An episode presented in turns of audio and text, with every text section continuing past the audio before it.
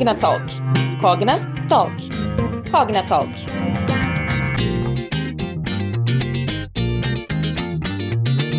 Olá, pessoal, tudo bem? Meu nome é Julie Baptista e hoje vamos conversar sobre um tema muito importante para nós adultos. Há poucos dias do prazo para declaração do imposto de renda, os docentes do curso de Ciências Contábeis da Anhanguera Belenzinho desenvolveram um projeto para sanar as principais dúvidas sobre declaração do imposto de renda e como esse assunto ainda gera muita confusão, aproveitamos para fazer esse podcast aqui como um alerta para vocês, nossos alunos. Sendo assim, podem chegar os professores Amaro, Edson, Marcos e Vanderlei. Sejam muito bem-vindos. Olá, Ju, tudo bem? Que satisfação estar aqui presente, né? Aqui nesse nosso podcast, poder trazer mais algumas orientações, contribuindo aí com toda a nossa sociedade civil, né? A todos que estiverem ouvindo esse nosso podcast. Muito obrigado pelo convite, Julie. Obrigado, Julie, pelo convite. É uma satisfação muito grande poder participar. Obrigado, Julie. Realmente, o curso de Ciências Contábeis tem a satisfação de estar fazendo esse projeto e tenho certeza que vai beneficiar muita gente com esse podcast. Obrigado pelo convite, Julie uma satisfação aí poder auxiliar e ajudar, né, é, dar informação aos contribuintes aí de como prestar as contas aí com o leão. Para a gente começar, já vou chamar o professor Marcos aqui para explicar para a gente o que é de fato o imposto de renda e por qual motivo devemos fazê-lo. O negócio é o seguinte, ele é um imposto federal que incide sobre rendimentos de qualquer natureza, ou seja, a pessoa tem, uma, tem um rendimento, ela é obrigada a declarar, tá? A segunda pergunta que você fez, o motivo. O motivo é que nós temos que efetuar a declaração obrigatória e evitar restrições no CPF e multa, certo? E também é importante que aqueles que não têm obrigação de declarar também restituam valores recolhidos a maior. E quem deve fazer essa declaração, professora Mário? Você pode nos ajudar com essa? Veja bem, essa ainda é uma das maiores dúvidas que nós temos em todo momento de palestra, em todo momento que nós nos reunimos para falar, como bem colocado pelo professor Vanderlei, do leão, né? Então, olhem só, rendimentos tributáveis acima de R$ 28.559,70. Jolie, a situação também mais comum que exige a entrega de declaração torna-se, Julie, através do recebimento de salário, né, nesses rendimentos. Questão de aposentadoria também, Julie, pensando em INSS, pensão alimentícia, renda de aluguéis ou até mesmo rendimentos relacionados à parte autônoma, tá bom, Julie? Gravar aí, né, pessoal? Toda pessoa que, através do salário, aposentadoria ou outros rendimentos, bater o valor de R$ 28.559,70 tem que declarar. Mas, queria saber, o que, que acontece se eu não fizer a declaração? Ah, Júlio, aí a questão fica um pouco mais complexa em relação a ter uma incidência de multa e essa multa, ela pode vir de 1% ao mês sobre o imposto devido, como também ainda um valor mínimo de R$ 165,74. E, ainda mais, isso pode chegar até 20% do valor do imposto de renda. Né? Então, é, é, além de toda essa questão da multa, ainda existe a condição de ter uma restrição com o CPF porque ele passa a ter uma irregularidade dentro dessa questão fiscal. E para não cairmos nessa cilada, o que, que a gente deve declarar, além do que já ouvimos por aqui? Uma excelente pergunta essa, Júlio. O que devemos declarar? O contribuinte deve declarar tudo que ele tem de bens e direitos, né? E também tudo que ele tem de rendimento. O professor Amaro falou em relação aos rendimentos tributáveis, né, do valor de R$ 28.559,30, mas nós temos também na legislação rendimentos isentos e não tributáveis, que mesmo você tendo rendimentos isentos e não tributáveis, quando isso é, somar acima de 40 mil reais, ele deve ser declarado também. Então, ou seja, veículos, maquinários, se de repente ele tem maquinários e que aluga isso para empresas, né, terrenos, ações também, né, se ele tem ações na bolsa, tudo isso deve ser declarado o, o, imposto de renda, né, o que a Receita Federal ela quer é, saber? Ela quer saber o patrimônio do contribuinte e o seu rendimento, até para ela saber se o patrimônio que ele tem é condizente ou não com o rendimento que ele obteve no ano, né? Porque não pode uma um contribuinte ele declarar que teve um rendimento de 80 mil reais no ano e de repente ele aparece com um imóvel de um milhão de reais. Mas de onde saiu esse um milhão de reais? Né? Então, o, o, governo ele acompanha né, o, o, contribuinte, o seu patrimônio, de acordo com a sua renda e também o acúmulo que ele vai ter de acordo com essa renda do, do seu patrimônio, tá? Parece que é um bicho de sete cabeças, né? Mas o pessoal pode ficar tranquilo, né, professores? Principalmente quando falamos de investimentos, já que as instituições financeiras, os bancos, sempre disponibilizam nos apps o informe de rendimento. Corretíssimo, corretíssimo. É isso mesmo. Na realidade, hoje está tudo muito entrelaçado, né? Um SPED contábil que foi criado recentemente, a Receita ela está entrelaçando todas as coisas, né? Então não tem como escapar. É, e além disso, né, Júlio, também os colegas aqui, a gente não pode deixar de ressaltar que hoje você trabalha numa empresa é, já com CNPJ, ela vai te dar informe de rendimento, né? Como o professor Vanderlei bem colocou aqui, a questão de você ter um imóvel, se esse imóvel não é quitado ainda, o banco ele é obrigado a te dar uh, o resumo de como foi todo, o seu extrato de pagamento, ali te dá um saldo, a mesma coisa quando é um financiamento de um veículo, a mesma coisa, obrigatoriamente, eu tenho que ter lá o saldo contábil da minha conta corrente, da minha conta poupança, com o saldo do dia 31 de dezembro do ano calendário do meu exercício do imposto de renda, tá? E o que acontece se eu omitir alguns desses pontos? Professor Marcos, você pode explicar um pouquinho sobre isso para gente?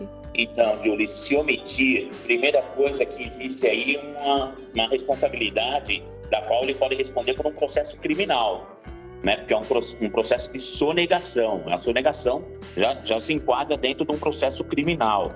Além dele ter restrição financeira, porque logicamente ele vai ter aí um problema de é, indisponibilidade das informações e, e, a forma da qual a Receita Federal hoje, como bem colocado pelos demais colegas, é muito forte esse cruzamento das informações com a busca, muitas vezes, de recursos financeiros, movimentações financeiras. Então, o banco hoje, a utilização de uma compra por meio de um cartão de crédito, ela já, de uma forma direta, já omite ali uma questão para a própria é, base de dados da Receita Federal do uso de recursos da onde esse recurso está sendo realizado, os investimentos, e é muito importante para que todos façam sempre um levantamento para que possa começar a fazer a declaração já com todos esses documentos, num, como se fosse um checklist mesmo. Porque muitas vezes as pessoas acabam sendo, no caso, é, é, dentro de uma omissão dessa, tendo como uma resposta pela própria receita de cair na malha fina. Por quê? Porque muitas vezes de uma forma não tão proposital às vezes até de uma forma, muitas vezes por um esquecimento involuntária, acaba deixando aí de fazer os cumprimentos de todas as declarações que deveriam constar no ano base.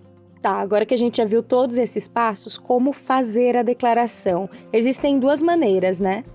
Para responder essa pergunta, a gente pode é, ir para a questão do, dos tipos, né, que são a declaração completa ou simplificada, como você falou, mas antes de, de entrar nesse ponto, é, como fazer a declaração? É, é, é bem tranquilo, basta, é, basta baixar o programa da Receita Federal no computador e, e aí o, o, contribuinte consegue fazer a sua declaração. Né? Ou até mesmo pelo celular também, ele consegue baixar o aplicativo e, e fazer a sua declaração. O que é interessante esse ano né, é que tem a novidade de que se você, como você pode fazer acessando pela sua, sua, sua senha do gov.br, qual que é a vantagem? Se você tiver o acesso do gov.br como prata ou ouro, você consegue aproveitar informações já que ficam pré-preenchidas no próprio programinha da Receita Federal. Como os professores comentaram anteriormente, que as empresas ela mandam as informações né, da sua folha de pagamento. Então, tudo que ela pagou para uma determinada pessoa, ela manda essas informações mensalmente. Então, a Receita ela já cruza essas informações e já facilita isso para o, o contribuinte, tá? Então, essas são a, as dicas aí. Agora, em relação ao tipo da, da declaração, ela pode ser a completa ou a simplificada. Mas no próprio programa da Receita, ela já traz no canto esquerdo da tela, ela já traz a simulação e ela já é, das duas situações que, que vai resultar para o contribuinte, tanto na completa quanto na simplificada, e ela já e o próprio programa ela já deixa apontado em qual das, dos tipos que vai ser mais benéfico aí para o contribuinte, né? Ou seja, onde ele vai pagar menos imposto, se ele tiver que pagar algum imposto, né? Ou o maior, o maior valor que ele vai ter para restituir aí a situação mais favorável. E o que, que são deduções do imposto e como que isso funciona na prática? Tá, isso é importante também e até a dica que a gente dá para o contribuinte, né? Tem algumas despesas que elas são dedutíveis no imposto de renda, como por exemplo os gastos que você tem com a saúde. Né? Então, se você teve lá um tratamento médico, teve lá uma cirurgia no hospital particular, ou até mesmo se você tem planos de saúde, você tem um plano de saúde, tudo isso é, você pode é, informar no imposto de renda que são despesas dedutíveis, né? E, e é importante que você vá guardando essas, esses comprovantes, essas informações ao longo do ano porque às vezes o contribuinte ele deixa de aproveitar né, desse, dessas despesas, porque ele não lembra, não tem certeza qual era o valor, não acha o comprovante, então é importante que, que ao longo do ano crie uma pastinha lá e sabendo que os gastos com a saúde são despesas dedutíveis, né, que utilize isso. E também as despesas com, por exemplo, contribuinte que faz faculdade, é uma despesa dedutível, ou os filhos estudam em escolas particulares também. Então, são todos né, exemplos de despesas aí que podem ser dedutíveis aí no imposto de renda. E são essas deduções que geram a restituição, né? E, e mais, né? Por que, que algumas pessoas restituem e outras pagam no fim da declaração? É, essa é uma dúvida que muitos contribuintes é, questionam, né? A gente no, no, no dia a dia o próprio nome já diz, né? É ajuste anual do imposto de renda. Né? Então, o que está sendo feito agora é o ajuste anual de tudo o que aconteceu em 2021, tá? Então, o imposto de renda, na maioria das vezes, já foi pago no momento em que o, o, contribuinte teve lá seu rendimento, recebeu lá o seu salário. Só que acontece, muitas despesas, por exemplo, não tem como você fazer a dedução no dia a dia, né? No mês a mês lá, quando ele recebe o rendimento. Então, isso ele é feito agora.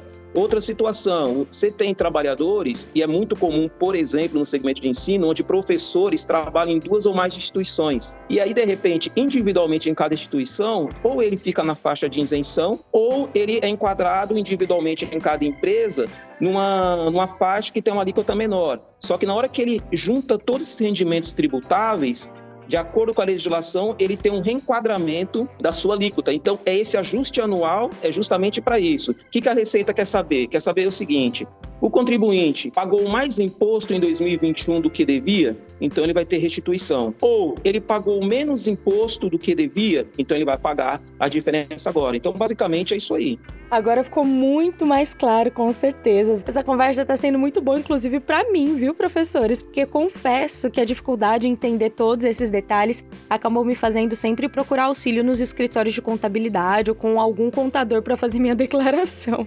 Pena que o tempo está acabando, mas antes de fecharmos, eu acho importante reforçarmos as datas limites para a declaração do imposto de renda, né? Para que todo mundo corra para fazer a sua. Pois é, Júlio. Olha só, né? É, é uma coisa assim, segundo ano consecutivo que o imposto de renda está com seu prazo de prorrogação, né? Então, para este ano, nosso IR, né? Aqui, todos nós que estamos aqui já prestamos contas com o nosso IR, graças a Deus, tudo certo. Mas o prazo para você ainda que não tenha realizado seu imposto de renda é dia 31 de maio de 2022, tá? E aí, vejam só a dica que a Júlia já deu. Se você não consegue fazer seu IR, vá, procure um profissional, procure um contador. É ele o responsável em contribuir e te dar o maior direcionamento com clareza. Considere que este ano você está fazendo seu IR, o ano passado você fez, você não caiu na malha fina. Não quer dizer que esse ano você também não possa cair. Tudo depende de como você construiu todo o seu longo ano aí, com recibos, com documentos, com informes, como muito bem colocado pelos nossos colegas. Não esqueça, dia 31 de maio de 2022, Julie. Não vão esquecer, hein, pessoal? E eu gostaria de agradecer os professores pela verdadeira aula de hoje sobre imposto de renda, que é uma das nossas principais obrigações fiscais, né? Então, muito obrigada a vocês por essa conversa tão esclarecedora. Julie, isso mesmo, muito obrigado. Acho que isso é muito importante, essa conscientização e essa colaboração. Júlio, obrigado aí pelo convite. Foi excelente aí a experiência né, de compartilhar aí as dúvidas, as principais dúvidas aí relacionadas ao imposto de renda, tá bom? Muito obrigado. Júlio, obrigado pela oportunidade. Realmente é uma coisa interessante que a gente passa para o contribuinte, né? O contador, na realidade, ele é um instrutor, né? Obrigado. Julie, Obrigado mais uma vez por estar participando aqui desse momento, né? Relembrando aí, dia 31 de maio encerra nosso prazo e estamos aqui à disposição também no que vocês precisarem. Obrigado, Julie. Espero que, assim como eu, vocês todos tenham aprendido bastante com esse papo, hein? Não vão perder o prazo, cuidado com o leão. Eu fico por aqui e tchau, tchau. Cogna Talk. Cogna Talk. Cogna Talk.